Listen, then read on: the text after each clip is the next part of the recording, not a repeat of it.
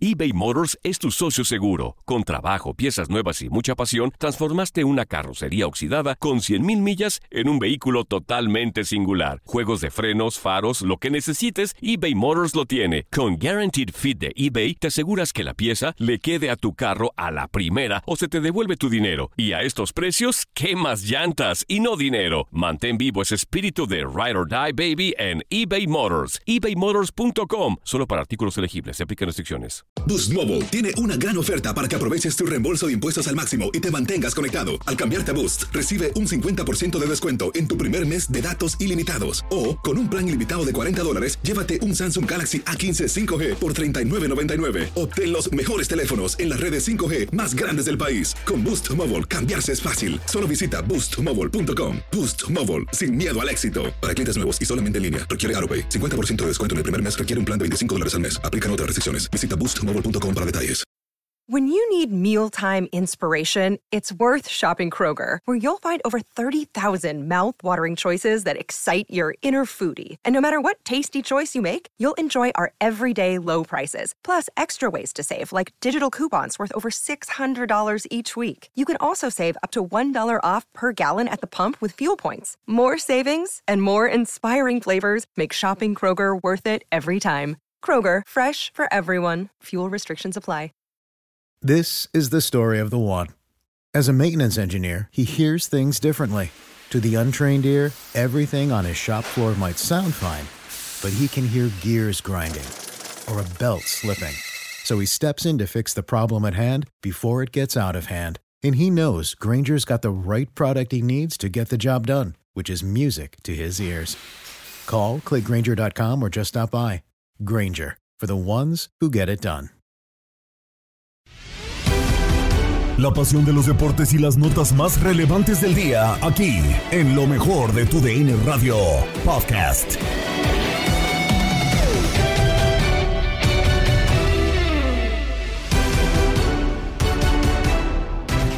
Estamos finalizando una semana más en el podcast Lo mejor de tu DN Radio. Gabriela Ramos les da la bienvenida y los invito a que nos acompañen en este episodio donde hablaremos de las expectativas de la selección mexicana de fútbol a 100 días para el Mundial de Qatar. La polémica llegó a Fútbol Club con Antonio Camacho, Pedro Antonio Flores, Manuel Gómez Luna y Jorge Sánchez. Eh, eh, ¿Qué se habla de la selección mexicana, no? Puras cosas ¿Qué- negativas. ¿Qué, se dice? Eh, el Tata Martino dice, ay, va a viajar a Europa a entrevistarse con los jugadores cuando, híjole, cuando ten- tiene que estar viendo la Liga Mexicana, se la pasa viendo otras ligas. O sea, de, de repente son de esas cosas que no, no han conectado, ¿no? Con el Tata Martino en, en- en los últimos meses, sobre todo. O- ojalá que siempre, como ha ocurrido ¿no? en algunos otros procesos, pues nos, nos, nos tapen la boca con fútbol en la cancha, ¿no? Cuando vaya, vaya a arrancar esto, pero sí hay muchas, muchas incertidumbres. Sí, pero que tampoco se quede como siempre, ¿no? Jugaste como nunca, pero perdiste como siempre. ¿no? Aunque Que- bueno, ahorita, No, Tate, no, no. pareciera que jugamos, no jugamos No, como no, nunca no, y no ahora pareciera juega. que estamos perdiendo, ¿eh? No, no se juega nada. Hoy México, y estoy con Jorge, en, la- en el tema de, de México, sí no hay tanta expectativa por la situación en el momento, ¿no? Que no están los mejores futbolistas en la selección mexicana, no están los mejores futbolistas. No, sé qué va a ir a ver el Tata Martín a Europa, porque fácil, el 95% de los que juegan allá van a estar en el, eh, en el Mundial, ¿no? Y, y no hay un lugar que se eh, que compita mucho, por ahí nada más el reporte ahí de Gibran Araige, nuestro compañero, que el Hueso Reyes se puede subir, creo que justicia, porque si Por hablamos claro. de, de un equipo regular en el último año han sido los rojinegros del Atlas, ¿no? Y ha- hay ciertos jugadores que pudieron haber sido llamados en el proceso, pero no lo hicieron y que ahora por eh, las- la presión, el juego que está haciendo el Hueso Reyes, por ahí puede ser eh, llamado. Y más porque las laterales de México es donde está pues eh, la preocupación, ¿no? Pero sí, estoy con Jorge, México no tiene nada de expectativas. Mm, Creo que a lo que juegue y lo que le hemos visto, podremos estar cerca de un José Antonio Roca. Versión eh, Qatar 2022. A ese nivel ya. No le veo idea. no le veo idea. oye, no, no, no. A ver, Toño, tú eres muy chavo. No, no, hombre, ese, ese fue Tate, no yo. No fui yo, Tate. Ah, fíjate. Oye, pero ese equipo de José Antonio Roca era la esperanza verde. Arrasaron en el premundial en México, que fue una sola sede en 1977. Arrasaron. Sí. Y creo que don José Antonio Roca ahí se precipita y lleva gente muy joven, muy buenos futbolistas, pero que eran muy chavos, Sí. muy cobijados por gente de experiencia. Y ahí es donde viene el gran fracaso de Argentina 78, aquellas cuentas alegres, ¿no? De bueno, pues sí, con Alemania perdemos, pero a Túnez le ganamos y con Polonia empatamos y con eso calificamos. Pero bueno, pues no se dieron, ¿verdad? Pero este, esa selección sí había generado demasiadas expectativas. O sea, no, no podría compararlo con lo de hoy, ¿eh? O sea, y hoy ni expectativas genera la selección A ver, mexicana. el- el- ese, bueno, ha pasado en otros procesos que tampoco te, te sabe mucho la selección y terminan teniendo buenas, buenas actuaciones, ¿no? Yo, yo no sé, eh, eh, ¿ya es una selección vieja, Jorge? ¿Tú crees esto? Sí, sí, sí. Pues es que mira, cuando contrataron al Tata Martino, le dijeron que querían que se quedara el proceso de ocho años, pensando en el 2026, que viniera ese cambio generacional cuando salió este el anterior técnico, el colombiano, ¿sí? ¿Se acuerdan? Sí, claro, claro, claro. Que todo que todo el mundo está esperando que termine el mundial para correr al Tata, ¿no? Pareciera. Ese, famoso cambio generacional no se ve que haya que haya existido, Pedro. Nunca, nunca, no. Eh, Eh, yo no sé. ves, por ejemplo, los que los que ganaron la medalla de bronce en Juegos Olímpicos tendrían que ser la base de esa selección para el 2026. Que de hecho, Debería. los del oro en 2012 fueron 14, 14, 15 jugadores los que fueron la base de, del Mundial de, Brasil 2014. A ver, Tate, en este tema de los 100 días del Mundial, el lugar a donde llegamos, eh, una península pequeña, ¿no? Arábiga, allá en la lo que es Qatar, en el este de esta península, ¿también no te da esa sensación de que este Mundial está tan frío por también el tema de cómo se maneja este país, que en Rusia bajaron un poco esas normas, ¿no? Porque también tiene su pensamiento, su situación política, su pensamiento, lo que tú quieras. Pero acá en Qatar es, acá somos así y así vamos a mantener todo y quieras o no, te abres a un mundo en una situación de globalización y no te permites ese tema, que quieras o no, también este mundial te provoca una sensación de frío, ¿no? Sí, eso es otra cultura, ¿no? La situación Claro. de que no va a haber alcohol dentro de, de los estadios para manejar, eh, otro tipo de creencias, sí, por ahí la emoción no, eh, no, no es como la de anteriores mundiales, ¿no? Pero a- aún así, fuera de eso, sí, yo sí veo que, eh, que se siente el año mundialista, ¿no? Porque eh, es un trofeo que se disputa cada cuatro años, vamos a tener selecciones muy poderosas, muy interesantes los grupos, y fuera de, de lo que puede ser para el aficionado, que aún así va a haber mucho aficionado, va a haber mucha asistencia, pues eh, yo creo que en el tema futbolístico sí va a estar muy interesante. Yo tengo mis dudas ya a partir del Mundial del 2026 que se va a crecer, ¿no? 48 selecciones, porque Sí. ahora sí creo que vamos a ver partidos de, de poco nivel, ¿no? Claro. De las selecciones que van a calificar. Si en este vamos a tener ahí algunos enfrentamientos eh, dudosos, pues imagínate con 48, pero de ahí del grupo de la muerte con España, Japón, Alemania y Costa Rica, está interesante lo que puedas ver con Argentina si mantiene el invicto, qué tan poderosa está, está Brasil después de dominar la Conmebol, eh, cómo se va a presentar Francia para defender la, eh, pues el título ganado en Rusia. Se siente la emoción de una Copa del Mundo, pero sí, esperemos que no eh, pues borre la sensación de las costumbres y la cultura, pues el tema futbolístico. Y es que también, eh, Jorge, Peter, recordando, estuvieron ustedes en Rusia y sí fue similar esta situación del Mundial, ¿no? Con, su, con sus normativas y todo el rollo, y acá se va a mantener muy estricto el tema. Quieras o no, eso puede afectar un poco lo que va a ser el ambiente mundialista, porque quieras o no, es, es una fiesta No, enorme. pero acá es muy diferente, eh, Toño. Eh, eh, en Rusia eran ciudades pues, muy separadas, no había que, que trasladarse mucho tiempo. Acá pareciera todo, Jorge, que va a ser en una burbuja, ¿no? En una gran burbuja, ¿no? Dentro de Qatar, todo muy cerca, ¿no? Eh, todo muy controlado, ¿no? Los transportes prácticamente de, eh, de una estación del tren te vas a poder mover a cualquiera de los estadios, a cualquiera de las zonas, eh, zonas fanfest, ¿no? Como le llaman. Va a ser, pues, muy atípico, ¿no? De lo que está uno acostumbrado a ver en los mundiales, Jorge. No, pero estoy de acuerdo con ustedes en el sentido de primero la accesibilidad, ¿no? Lo caro que va a ser llegar a Qatar. Y después sí como que tienes ciertas dudas en cuanto a qué tanta fiesta que tú vas buscando cuando vas una Copa del Mundo al margen de el evento deportivo, vas buscando el ambiente. Sabemos que nosotros los mexicanos le damos un color muy especial a todos estos eventos, ¿no? Junto con los argentinos, los brasileños, en Rusia los peruanos que habían regresado después de casi 30 años a un mundial, había 30 mil peruanos allá en Moscú, recordaremos, pero hoy con tantas restricciones y que lo que ustedes comentaban un poquito la cultura, la religión, este, las leyes que son muy severas, ¿no? En torno a, que no puedes dar muestras de cariño en público, este, pues yo no sé cómo le van a hacer, Peter. Primero, yo no sé cómo la FIFA, que te sanciona por el grito homofóbico, le da la sede de un mundial a un país que por supuesto que es homofóbico. Entonces, este, y que tiene leyes pues, este, que no van de acuerdo a la modernidad del mundo actual, ¿no?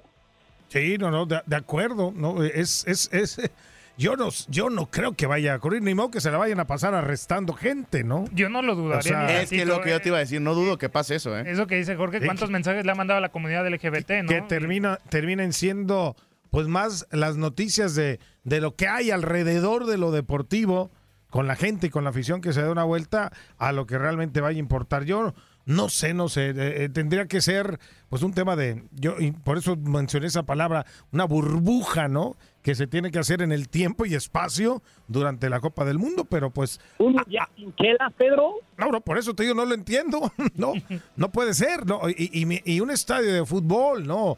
O sea, tampoco es, es, es, es muy común, ¿no? Y, y las zonas estas de, de fanfest y todo, todo este relajo que se arma también en las calles, de Los la, turbantes, de la gente. o sea, Irlo a ver fuera del estadio, que se ¿Y reúnen en los ¿Cómo restaurantes. le van a hacer? ¿Cómo lo vas a controlar? Yo, yo lo, lo veo prácticamente imposible. Yo ahí sí ¿no? tengo mis dudas de, de cómo que- lo va a manejar Qatar, porque si va, o sea, ya teniendo en cuenta cómo son los mexicanos, y lo decía eh, Jorge muy bien, pues les gusta, nos gusta la, la fiesta, y ¿Eh? obviamente pues van a ir a, porque el mundial es una fiesta, o sea, Sí. es, el mun- es una fiesta que se da cada cuatro años y va, se van a ir a relajar, a ver fútbol, a ver a las mejores selecciones del mundo.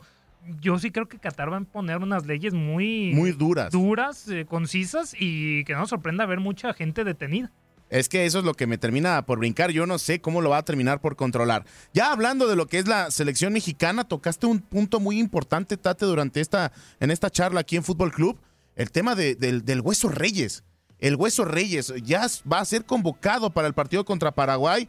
A ver, ya se acaba la polémica de que no hay ningún bicampeón del fútbol mexicano, Jorge.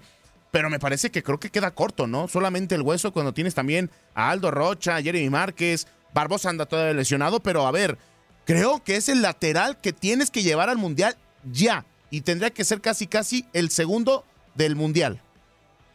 Mira, lo de Jorge Sánchez y su partida al Ajax de Holanda, pues hay que ver qué tanta actividad va a tener en este semestre, ¿no? En estos 100 días o 80 o 90 que tenga antes de concentrar con el equipo mexicano, porque era uno de los fijos que pensábamos estaría ya con el Tata. Lo de Santi Jiménez y esa, esa carrera parejera con Henry Martín, pues a lo mejor se queda corto, ¿no? Con ese traspaso al fútbol de Europa, porque Henry Martín lo está capitalizando y bien que mal se ha reencontrado con el gol. Todos uno pensamos que Raúl Alonso Jiménez será el uno, que Funes Mori es el dos, y que si llevan un tercer delantero, pues no estaría el chicharito por, por más conversaciones y disculpas que haya dado Javier, pero todos pensamos que está entre Santi Jiménez y Henry Martín. Entonces, esa gira del Tata por Europa, pues vamos a ver en qué termina, ¿no? Porque creo que la base de la selección ya no está en Europa. Ya no, ya. Ya no, ya no, pero a mí sí me, me gusta mucho lo del Hueso Reyes por lo que viene haciendo con el Atlas, ¿no? Lo ha, eh, lo ha convertido en un jugador muy plurifuncional, le Diego Coca, que en algún momento en las conferencias de prensa dijo, si algún día necesito un portero, voy a Hueso". meter a- a- al Hueso Reyes, porque te está haciendo gol. Hizo gol contra Querétaro de penal, lo hizo en la final contra Pachuca, lo hizo contra Tigres, o sea, también lo está haciendo muy bien el, el Hueso Reyes, que creo que sí se ha destacado por encima de los que ya mencionaste. Tiene un dolorcito ahí Aldo Rocha, que no ha estado al 100%, la lesión de también Barbosa, la irregularidad en los minutos de, de Jeremy Márquez, que a veces lo pone de titular, a veces de banca, a veces de cambio. Pero sí, el Hueso siempre ha estado en el 11 titular de los rojinegros del Atlas y que te puede jugar de cualquier forma. Yo lo veo más como un lateral. Ahí está Jorge Sánchez, Sí. Kevin Álvarez, Julián Araujo, pero ¿por qué no pensar que el Hueso te puede jugar por la lateral de la izquierda? A ver, ahora, Pedro, no quiero ser mal pensado. Porque pasó con el Tata que cuando hizo los partidos con los jóvenes de Liga MX, porque no podía llevar a ninguno por la, porque no era fecha FIFA, se llevó a Palermo Ortiz, se llevó jugadores que no habían sido convocados, que la, que la opinión pública lo pedía para, a gritos. para calmar el A ver, entorno, puede ser. No me digas que nada más es para decir, ya lo traje, ya lo vieron, no lo voy a volver a convocar y se acabó el tema del Hueso Reyes. Pues mira, mal, mala- mal haría, eh, yo creo que el Hueso se ha ganado una convocatoria por sus actuaciones, porque sigue demostrando ser un jugador que está en un gran momento y, y- y- y, pues eh, eh, si lo va a llevar a, a- a estos partidos, ojalá lo ponga a jugar, ¿no? Sí. Y que eh, primero lo, ve- lo veamos jugar ya con la verde y que pueda marcar esa diferencia. Entonces, pues hay jugadores que se suben de última, ¿eh? Hay jugadores que se suben de última y ¿por qué no pensar que el Hueso Reyes puede ser uno de esos? ¿eh? O sea, todavía alcanza, Jorge, adelante, te escucho. no, perdón, hay que hay que recordar que bueno pues con este trajín de los torneos relámpagos no de aquí a que se tengan que concentrar con el equipo mexicano hay demasiada actividad y los jugadores están pagando la factura. Hay demasiadas lesiones algunas musculares otras por supuesto de articulación. Tocamos madera pero ojalá que todos los convocables para el Tata pues se mantengan sanos en este en estos 100 días o en estos 80 días previos al mundial porque como dice Pedro de repente esto pudiera provocar que alguna convocatoria de forma inesperada se dé para la lista final.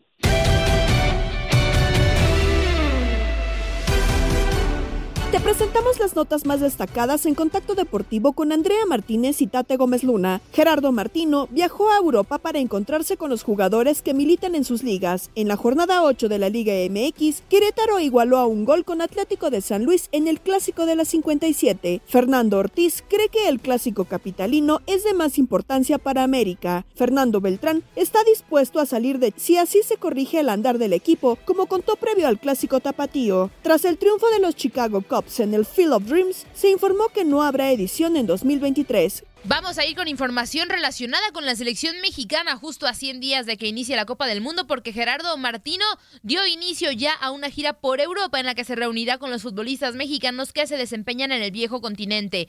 Con, información de Gibran Araige de TUDN, se sabe que el estratega arribó a los Países Bajos donde arrancará su camino y el primer elemento al que visitará será Edson Álvarez con quien se reunirá esta tarde. Cabe resaltar que en la Eredivisie participan cuatro elementos elegibles para la selección mexicana: Edson Álvarez y Jorge Sánchez con el Ajax, Eric Gutiérrez con el PSB y Santiago Jiménez con el Feyenoord. Además de su paso por Europa, Martino hará una parada en Doha, Qatar, donde va a visitar las instalaciones donde se concentrará el equipo mexicano durante su participación en la Copa del Mundo. También estará en los estadios donde se llevará a cabo el evento. Los mexicanos en Europa que se perfilan para el Mundial, en Inglaterra Raúl Jiménez con el Wolverhampton, en España Andrés Guardado con el Betis y Jesús Tecatito Corona con el Sevilla. En los Países Bajos, Edson Álvarez y Jorge Sánchez con el Ajax, Eric Gutiérrez con el PSV Eindhoven y Santiago Jiménez con el Feyenoord en Italia, Irving Lozano con el Napoli y Johan Vázquez con el Cremonese. En Portugal, Diego Lainez con el Sporting Braga. En Bélgica, Gerardo Arteaga con el Aigen y en Grecia, Orbelín Pineda con el AEK.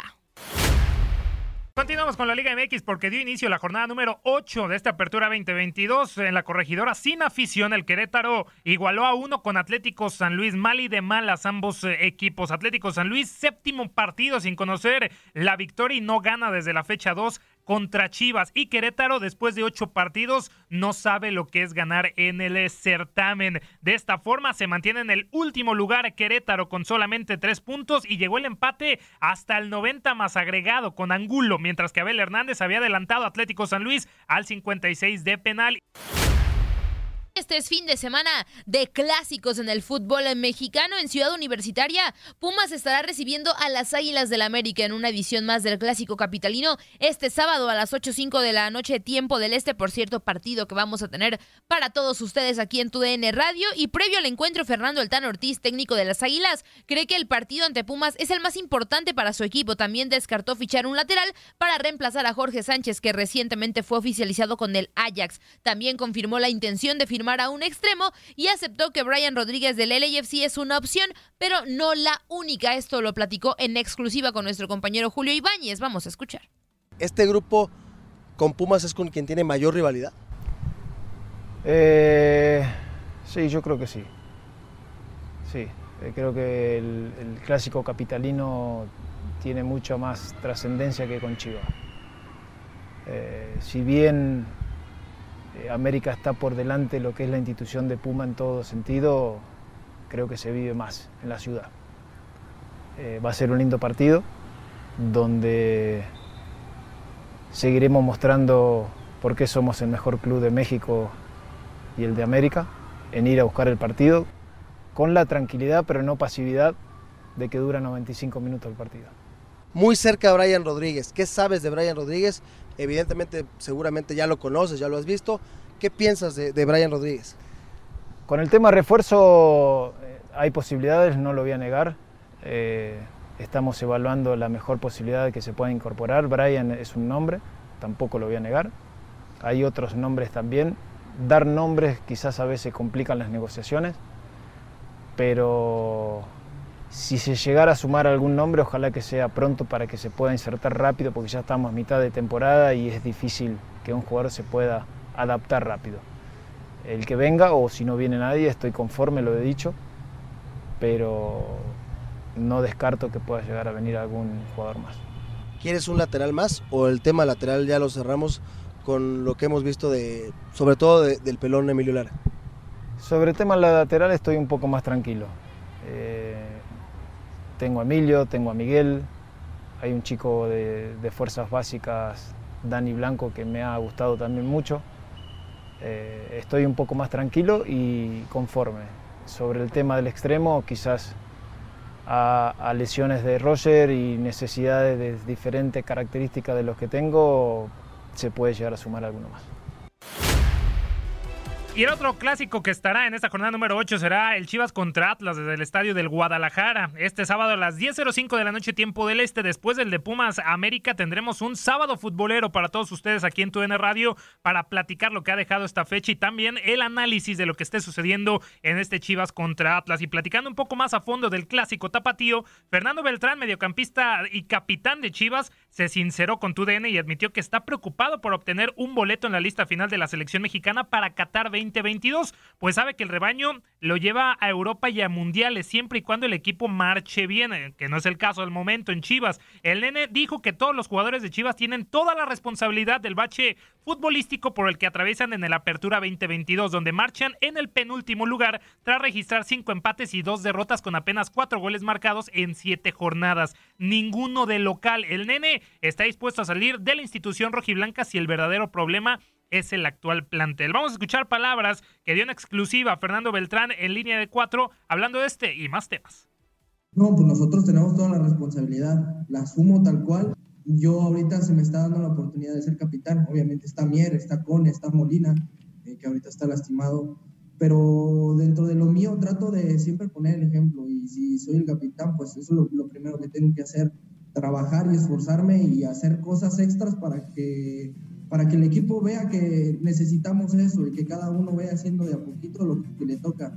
Eh, cuesta mucho trabajo entender, te digo, porque yo veo a mi equipo que todos trabajan, todos hacen cosas extras, vienen en las tardes, eh, buscan mejorar, buscan cómo ayudar al equipo, buscan hacer cosas para que podamos ganar, porque al final eh, nosotros trabajamos pues, para el equipo, yo trabajo para el equipo, yo quiero que al equipo le vaya bien, y si el día de mañana me toca estar en la banca, lo voy a apoyar porque he entendido que tengo que dejar a un lado el ego por, porque a Chivas le vaya bien. Y si el día de mañana me tengo que ir, también me voy a ir muy triste porque no, no he hecho lo que yo he querido, pero eh, si es para que el equipo esté bien, pues adelante, yo, yo, yo lo acepto y lo, lo, asumo porque cuando estuve aquí, pues no estoy aprovechando la oportunidad, esa es la realidad. Entonces nosotros como jugadores, pues llevamos la responsabilidad y cada uno piensa así yo creo que cada uno piensa así, el día de mañana, si nos toca estar o no nos toca estar, eh, nos daremos golpes porque cuando estuvimos aquí no hicimos lo que teníamos que hacer. Ahora estamos, tenemos todavía un torneo, medio torneo por, por enfrentar y yo creo que este partido, si, si de verdad eh, entendemos que sacando un resultado y trabajando más, que son 90 minutos, que no podemos regalarle nada al contrario, eh, vamos a entender que así vamos a poder conseguir los objetivos que, que, tenemos todos como equipo y como institución.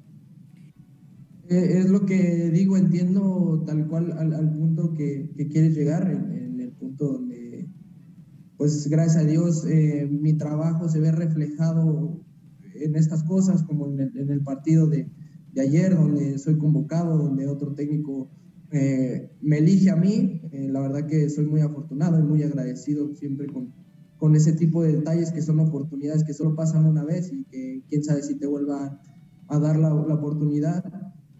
Pero al final yo necesito de mi equipo, yo necesito de ellos, necesito de cada uno de mis compañeros como ellos necesitan de mí. Eh, yo creo que la manera en que puedo competir y, alzar la mano para, para, pelear un lugar en, en, en el Mundial es, es, que mi equipo le vaya bien. Y es lo que siempre he querido desde que empezó este torneo y torneos atrás la única manera de que yo pueda competir en, selección y ahora que se me está dando la oportunidad de ser capitán, pues es, es, que Chivas vaya bien y es que Chivas esté peleando y es que Chivas tenga un juego protagonista, donde le guste eh, a la gente, donde le guste al cuerpo técnico de selección. Creo que al final me enfoco mucho en eso, me trato de, de aportar lo que me toca. Está siendo muy complicado, la verdad, porque al final eh, no soy un jugador que meta tantos goles, mi trabajo a veces no se ve tanto reflejado con un empate, con, con una derrota. Eh, y yo lo que necesito es que gane mi equipo y cuando gane mi equipo, pues ahí me voy a sentir muy contento porque sé que le estoy haciendo las cosas bien. Ahorita la verdad que siento esa, esa preocupación un poco, eh, esa presión. aquí tú sabes que la presión se vive desde antes que se empiece el torneo. Todavía empieza la liga y ya te están presionando, ya te están exigiendo porque pues es, Chivas y es el más grande y lo he entendido así y lo, así, lo hace un lado así, pero, pero necesito levantar como todos mis compañeros para que yo pueda competir. Palabras del nene Beltrán en línea de cuatro y también en la previa hablaron los jugadores de los rojinegros del Atlas. Primero el Gary Saldívar. Saben que es una posibilidad de seguir sumando. Escuchamos al jugador rojinegro. No, pues nosotros lo vemos eh, y pues de la misma manera, un partido importante para poder dar ese, ese salto, ese escalón más de, de otros tres puntos. Si bien lo hicimos bien con Querétaro, necesitamos otra otra victoria para seguir estando ahí en los primeros lugares, para subir más lugares y estar, estar sumando ahí. Queremos estar en lo más arriba, pero, pero este, no lo veo así como haciéndolo menos a ellos. Claro que no, o sea, lo veo como un partido más para poder sumar eh, de a tres puntos y seguir subiendo lugares. Y Emanuel Aguilera, también el ex del América, habla de lo que va a significar jugar este clásico tapatío y saben que estos juegos no importa cómo llegues. Eh, si bien este tipo de, partidos, eh, como son los clásicos, eh, independientemente de, cómo vaya uno o el otro equipo, quizás no, no, no, importa mucho, ¿no? sino lo que, lo que realmente hagamos dentro de la cancha. Y creo que nosotros estamos trabajando para eso, para seguir mejorando y poder hacerlo bien dentro del campo y, que, y poder lograr buenos resultados. Nos vamos al béisbol de las grandes ligas porque este jueves 11 de agosto se disputó una edición más, la segunda, del Field of Dreams entre los Cincinnati Reds contra los Cubs de Chicago. Y los Cubs ganaron cuatro carreras a dos en una cobertura sensacional que el Radio tuvo para todos ustedes a lo largo de la semana. Y Andreina Gandica, nuestra compañera de Buenos Días América, estuvo muy pegada de lo que fue este Field of Dreams y nos tiene los detalles del resultado entre los Chicago Cubs contra los Reds de Cincinnati. Vamos a escuchar la nota del Field of Dreams por nuestra compañera Andreina Gandica. Y el primer dúo conocido de padre e hijo que jugó juntos en las grandes ligas abrió el juego Field of Dreams, Ken Griffey y Griffey Jr.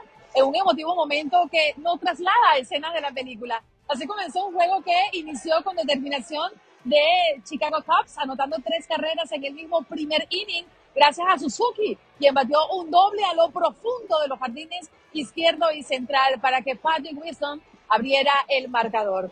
En la cuarta entrada, los cachorros siguieron sumando a su cuenta con una carrera más y finalmente Cincinnati abrió su marcador en el séptimo inning con dos carreras. Cuando vimos a Reynolds patearla a lo profundo de los jardines central y derecho. Finalmente el juego queda con victoria para los cachorros con un marcador de cuatro carreras por dos.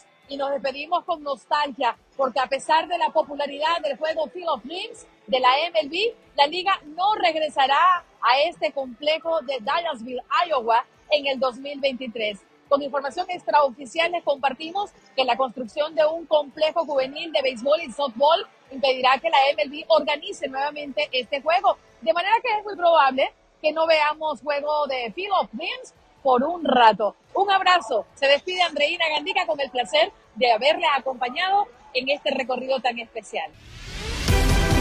Estás escuchando el podcast de lo mejor de tu DN Radio, con toda la información del mundo de los deportes. No te vayas, ya regresamos. Tu DN Radio, también en podcast. Vivimos tu pasión.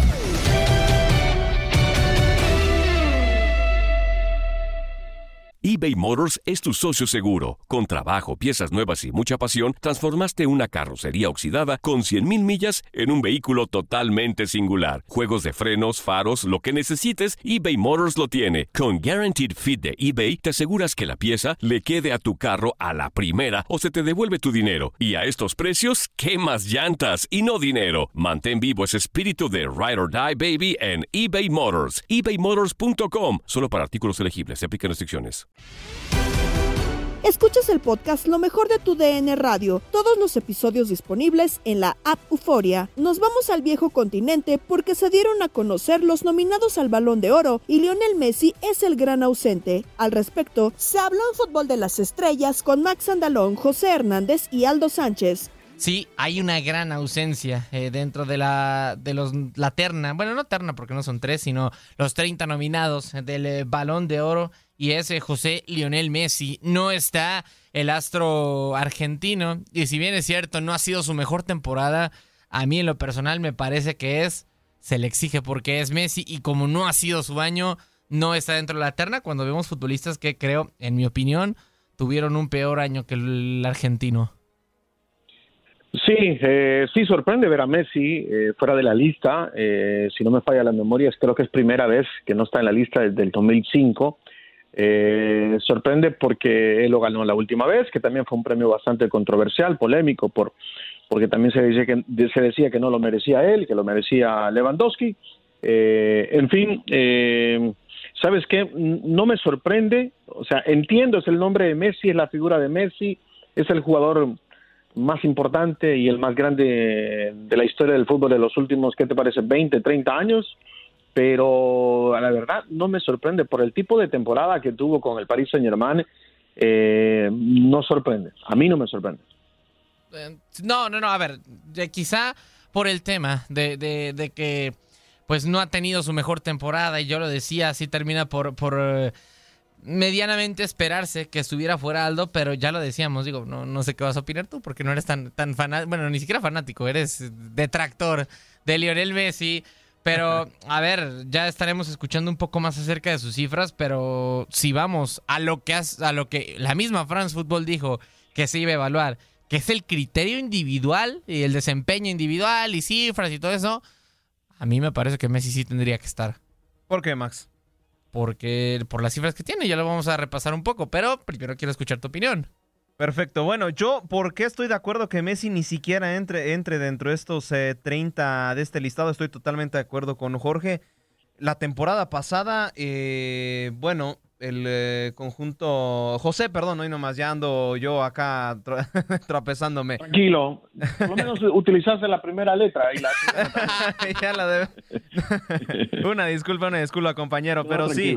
Eh, eh, lo que viene siendo la liga, oh, sí, a lo mejor tuvo asistencias, pero yo creo que con asistencias no es suficiente como para clasificarte al balón de oro. Fracasa en Champions League, se le trajo como para ser referente en este torneo, no lo hizo. En la Liga, bueno, es un torneo que prácticamente es de trámite para el conjunto parisino. Y bueno, la Copa de Liga también terminan por fracasar, al igual que la Liga francesa, perdón, la Copa Francesa, eh, títulos que también deberían ser trámite para el equipo de la capital de este país eh, galo, ¿no? Si repasamos la lista, Max, creo que eh, en jugadores por ahí uno o dos que tres, a lo mejor tienen los eh, mismos logros como tal que Lionel Messi la temporada pasada, pero de ahí en más, con todo respeto, se los llevan de calle. Bueno, así eh, lo que consideras tú, Aldo, a mí ya lo decía en lo personal, creo que sí tendría por qué haber estado en la lista, pero digo, a final de cuentas, las opiniones son opiniones, cada quien tiene la suya y es difícil, por no decir que imposible, más bien, llegar a un acuerdo, pero lo que sí no cambia son los números. Y estos son los números que tiene Lionel Messi en lo que va del 2022. Son ocho meses y este, bueno, siete meses y un poquito más. Y estos son los números del astro argentino.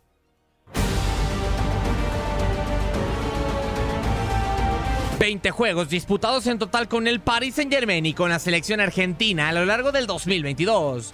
Como producto, Messi registra 11 goles y 2 asistencias, siendo además el máximo goleador del Paris Saint-Germain en la fase de grupos de la UEFA Champions League y el máximo goleador de la selección argentina en el 2022. En cuanto al rendimiento colectivo, tres títulos adornan el palmarés de Messi en el 2022. La finalísima, la Liga Francesa y el Trofeo de Campeones de Francia.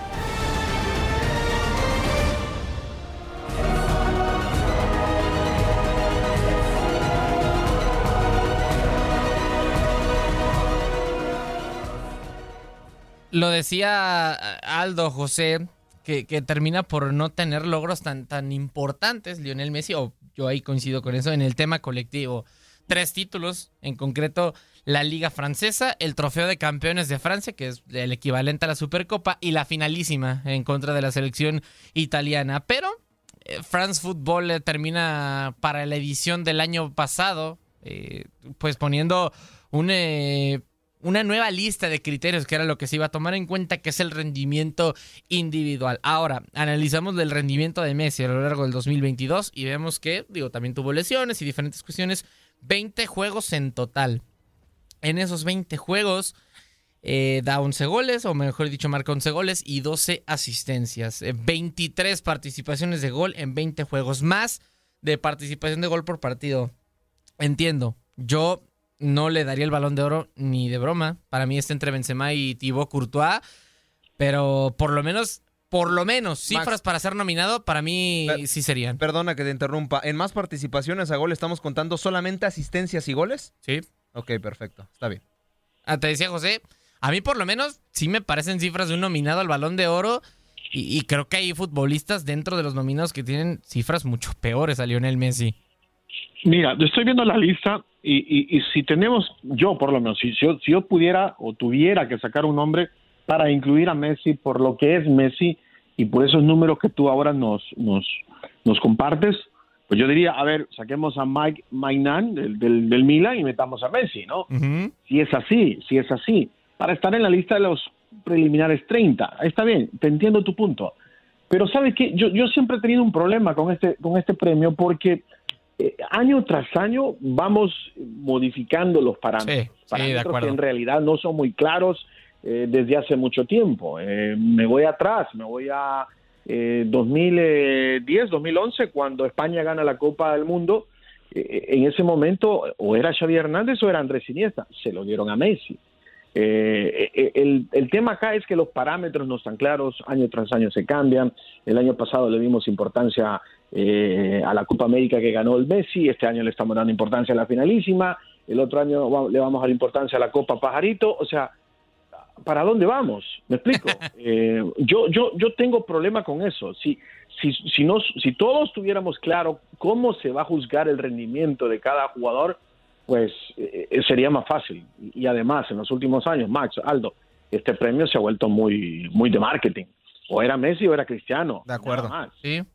No, Sí. no, sí, sí, de acuerdo. Creo que lo, lo terminas por de- decir bien, eh, José. Creo que sí terminaba por influir hasta cierto punto eh, que la presencia mediática, sobre todo cuando se termina fusionando con, con el eh, premio de The Best, que ahí pues ya termina por... por por, eh, mejor dicho, no con The Best, sino con el mejor jugador de la FIFA, ya después se separan y terminan por hacer el The Best, pero lo que voy es eh, que la gente tenía más, eh, más este, decisión o, podía votar y por ahí sí, pues muchos, eh, no sé, fanáticos del Real Madrid votaban por Cristiano independientemente de lo que haya hecho, muchos fanáticos del Barcelona votaban por Messi, eh, no sé, los del Bayern por Lewandowski seguramente, y, y sí tenía algo que ver el hecho de que terminaría por pues sí, a final de cuentas, por no establecer criterios claros. Ahora, Aldo, ya por esta misma situación, France Football termina por establecer criterios el año pasado. El que más importa, y lo termina diciendo la misma publicación, es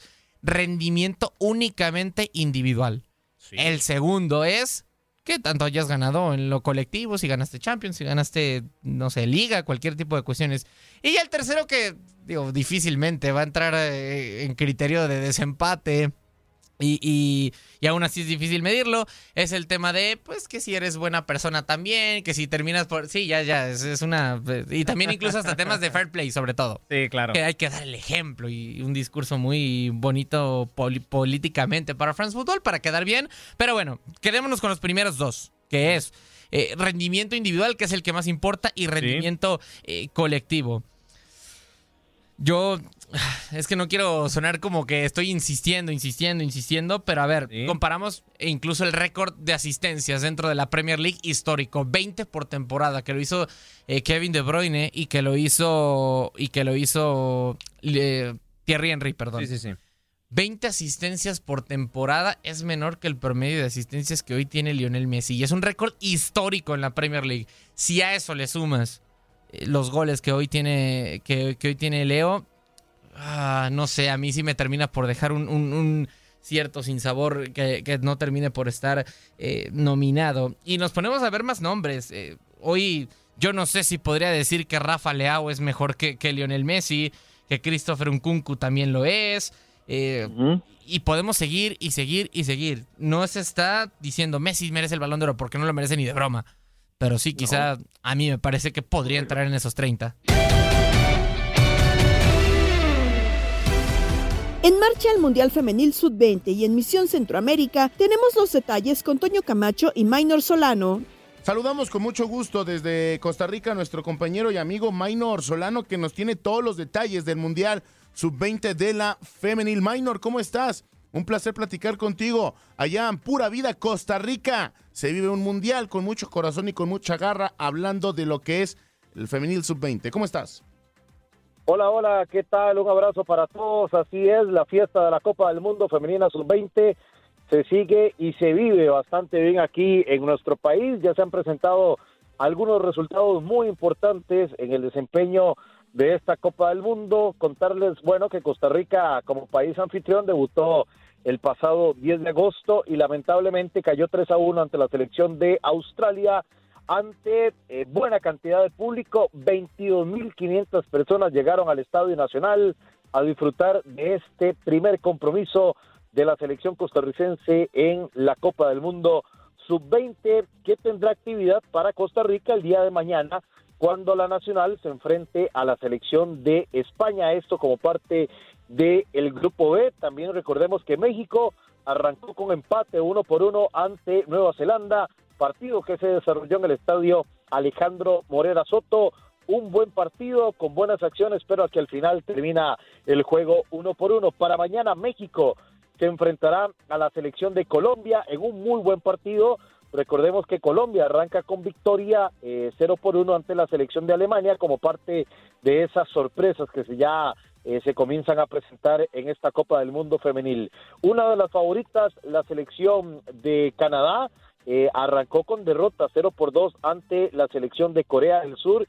Impresionante lo que están jugando eh, allá en Asia. Japón también lo hace de muy buena manera, tratando de revalidar el título. Eh, la selección de Japón que arrancó con victoria 1 por 0 sobre los Países Bajos.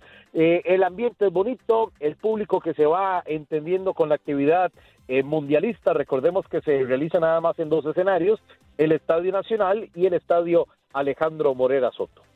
Nada mal, nada mal lo que está pasando allá en el, en el Mundial, que de repente también existió la polémica, ¿no, Maynor? Porque también se estaban chocando algunos partidos de la liga local con el mismo Mundial, ¿no? Y lo que se quiere también es esa proyección al fútbol femenil, que como vimos, y ya lo hemos platicado, pues la sorpresa también de Colombia 1-0 sobre Alemania, este empate de Nueva Zelanda con México, y que todavía se viene mucha más actividad porque después de esto eh, solo clasifican dos de cada grupo, ¿no? Sí, está, está muy parejo, por eso la importancia de esta eh, fase de grupos eh, en la Copa del Mundo femenina. Y eso de la polémica que ustedes señalaban, claro, es que la jornada 5 del campeonato costarricense eh, estaba pactada para eh, que se jugara el día miércoles eh, por completo. Todos los partidos que se jugaran el día miércoles, pero ese día arrancaba la Copa del Mundo Femenina Sub-20, entonces la Liga Nacional, la UNAFUT, como se le conoce acá en Costa Rica, tuvo que solicitarle a los clubes una modificación en el calendario. Entonces tuvimos partido martes en horas de la noche, el miércoles solo hubo un partido y eso generó bastante polémica. A las 7 de la noche jugó San Carlos ante el Deportivo Saprissa y ustedes conocen de la historia del Saprissa en Costa Rica y eso evidentemente capta mucho público. Por cierto, perdió el Saprissa eh, allá en, en San Carlos dos goles por uno.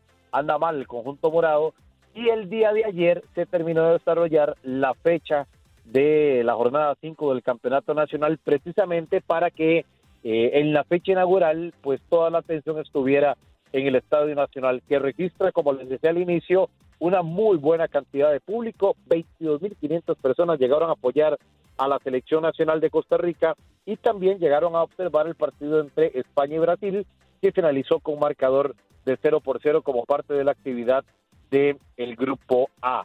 Los partidos eh, han tenido algunos horarios y se han tenido que ajustar precisamente para que no compita con el campeonato nacional que vuelve muy rápido. Ya el día de hoy hay partido en, eh, del fútbol masculino, el día de mañana y el día domingo también es el calendario del fútbol nacional que va a tener que, vamos a ver, no se puede modificar porque la próxima semana hay partidos de la CONCACAF y evidentemente este es un torneo más corto para darle paso a la selección de Costa Rica que se va a preparar para participar en la Copa del Mundo de Qatar 2022. El espacio es muy poco, el calendario está muy ajustado y por eso no se pudo reprogramar eh, más partidos a diferentes horas para que no chocaran con el fútbol femenino y esta Copa del Mundo sub-20. Por cierto, el presidente de la CONCACAF está en territorio costarricense siendo testigo de este desenvolvimiento de todas las elecciones de rugby.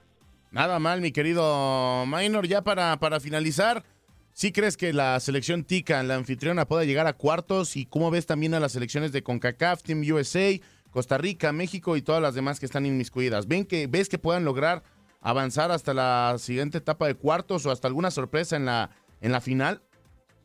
Por corazón nos encantaría que Costa Claro, no, por corazón, por siempre, ¿no? Pero lo veo muy difícil. Le, le- le toca un duro grupo a la selección nacional con España, con Brasil. Ya caímos contra Australia. Entonces, sí lo veo muy complicado, muy complicado. Incluso eh, comenzamos ganando el partido contra la selección australiana con un golazo espectacular de tiro libre casi desde la media cancha. Y, era un poquito más de, de emoción, la gente muy metida pero ya conforme fue pasando el tiempo, la realidad futbolística apareció sobre el verde del Nacional y ya el resultado fue contrario y adverso para Costa Rica, pero insisto, no la veo clasificando a esta selección, sí veo metiéndose con mucho protagonismo a la selección de los Estados Unidos, Eh, tuvimos la oportunidad de observar el, el compromiso, goleó 3 a 0 a la selección de Ghana con mucha solvencia, con mucha claridad, y México dependerá de lo que haga en este segundo compromiso ante eh, la selección de Colombia, que arranca bien, que tiene eh, una proyección, eh, conocemos lo que ha crecido en la, la liga perdón, eh, colombiana de fútbol y se ve reflejado donde estas chicas que ya muchas juegan profesional están marcando una diferencia. Así que México tendrá un compromiso muy complicado el día de mañana a las 5 de la tarde, hora de Costa Rica, este partido México-Colombia y la selección de Canadá que eh, arranca con derrota ante Corea del Sur. Yo esperaba más de la selección de Canadá. Y haciendo un resumen entonces de el área de la CONCACAF, la que veo llegando más largo en esta Copa del Mundo es a la selección de las barras y las estrellas, la selección de los Estados Unidos.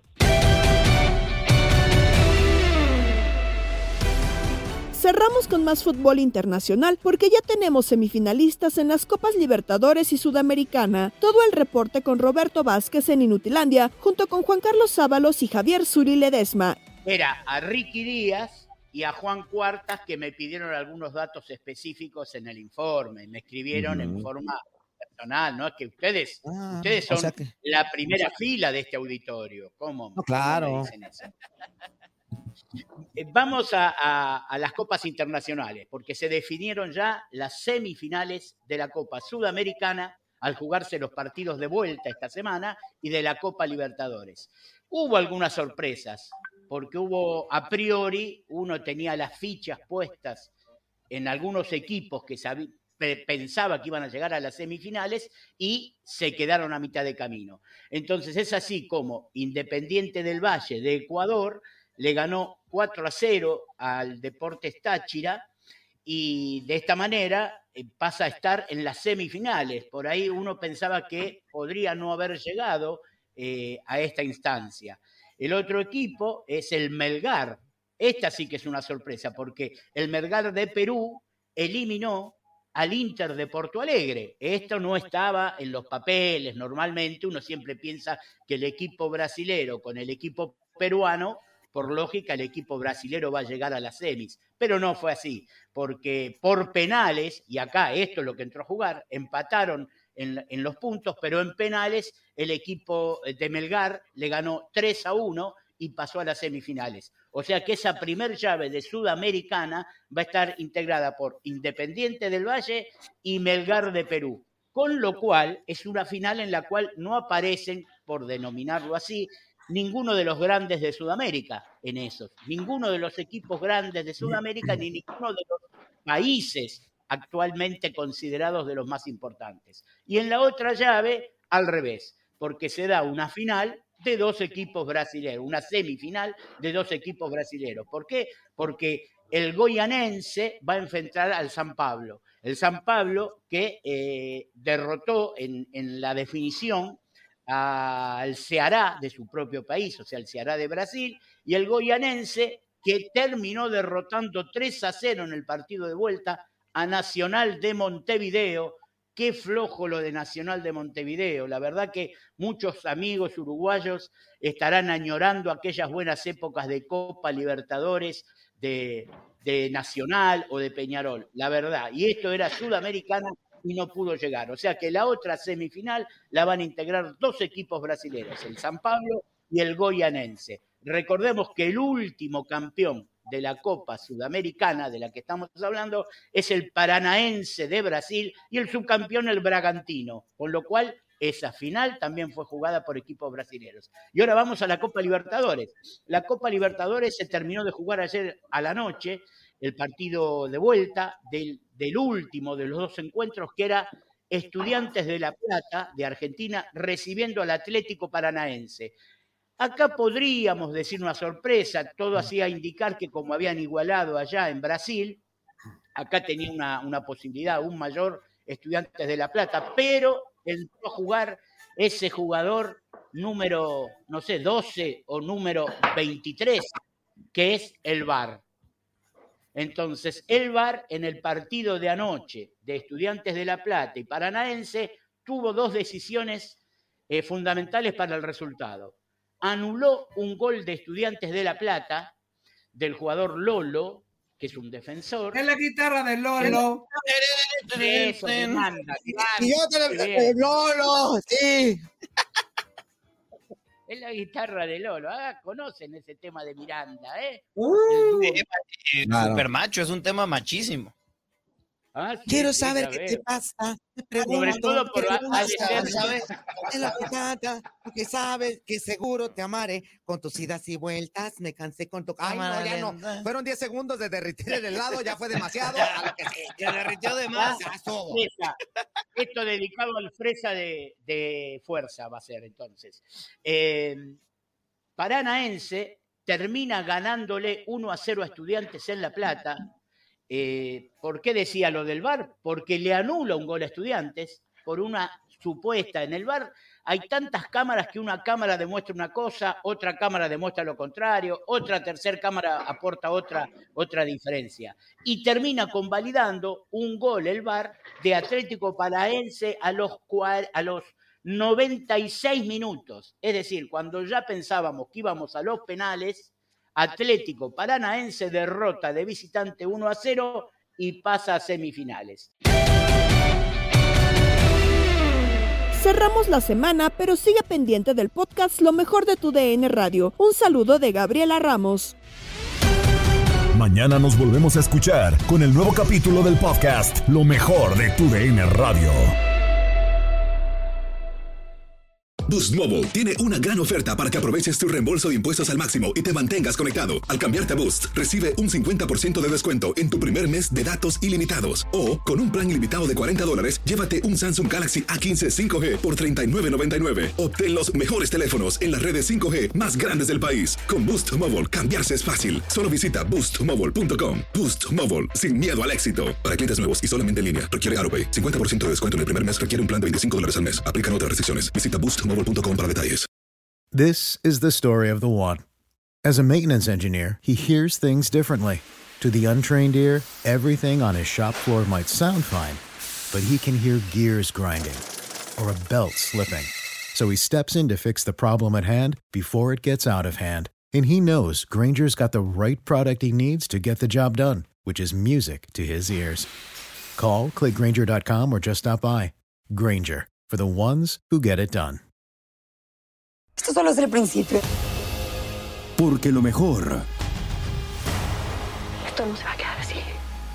lo más impactante, ¿Por qué? Soy tu madre. Esta mujer me robó. Por favor, abre tus ojos. Está por venir en ¿Entendiste? Tu vida es mi vida. De lunes a viernes a las 8 por Univisión. Y eso sí que amerita un brindis, ¿no crees?